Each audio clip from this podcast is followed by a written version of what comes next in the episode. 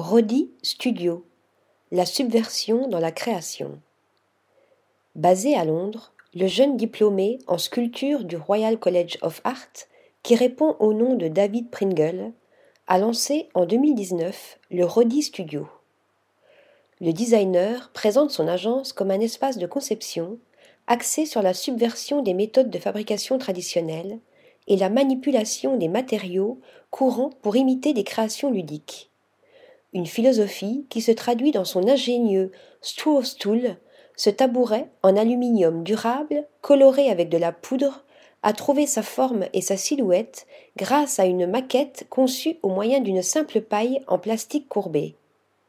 Un design joyeux qui se décline en de multiples coloris allant du noir au bleu en passant par le vert, le rose, le jaune ou l'orange.